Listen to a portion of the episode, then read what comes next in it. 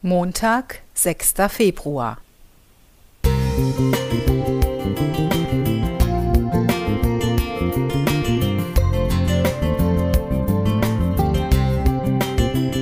Ein kleiner Lichtblick für den Tag.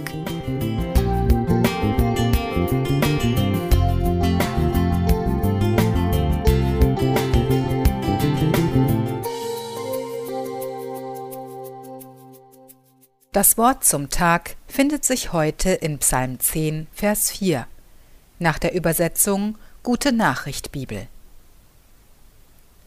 In ihrem Größenwahn reden sie sich ein, wie sollte Gott uns zur Rechenschaft ziehen, wo er doch gar nicht existiert? Weiter reicht ihr vermessenes Denken nicht. Im Rahmen meiner Ausbildung an einer Frauenfachschule absolvierte ich ein Haushaltspraktikum in der Familie meines Englischlehrers. Herr R. hatte eine erfrischend ironische Art. Die konnte ich beim täglichen Mittagessen genießen. Er bekannte sich offen zum Atheismus und grillte mich regelmäßig mit spöttischen Bemerkungen. Er hatte sich vorgenommen, mich von meinem naiven Kinderglauben zu heilen. Das ist ihm auch teilweise gelungen, denn nun war ich gezwungen, meinen Glauben kritisch zu hinterfragen. Ein schlichtes Das ist ebenso genügte nicht mehr. So grub ich tiefer in der Bibel. Damals entschied ich mich ganz bewusst dafür, weiter an Jesus zu glauben, auch wenn ich nicht alle Zweifelsfragen auflösen konnte. Meine Gebete bekamen eine andere Dringlichkeit.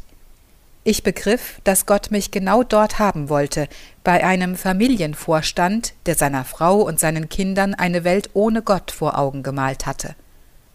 Der achtjährige Sohn hatte großes Vertrauen zu mir, und ich erzählte ihm auf unseren Spaziergängen von Josef und Daniel und dem tapferen Hirten David. Natürlich musste ich behutsam sein, ich wollte ihn nicht in einen Konflikt stürzen aber ich hoffte, dass der Junge auf die Stimme Gottes in seinem Gewissen hören lernte, denn der himmlische Vater gibt durch seinen Geist jedem Menschen die Chance, ihn zu erkennen.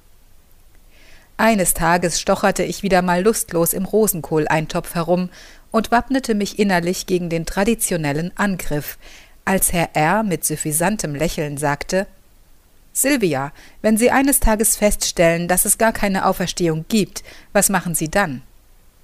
Ich sagte, ich würde das gar nicht merken.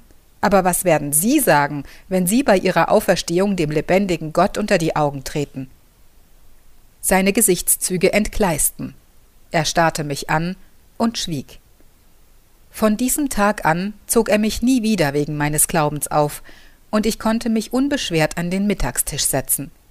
Aber damit war die Suppe noch nicht gegessen, denn im darauffolgenden Schuljahr war er wieder unser Englischlehrer. Fortsetzung folgt. Silvia Renz